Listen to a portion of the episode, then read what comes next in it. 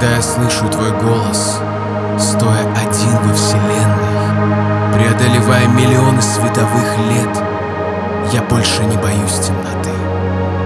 И где бы я ни был, и что бы я ни делал, пролетая через пустое пространство, твои звуки уносят меня вдаль, потому что я лечу на твой голос.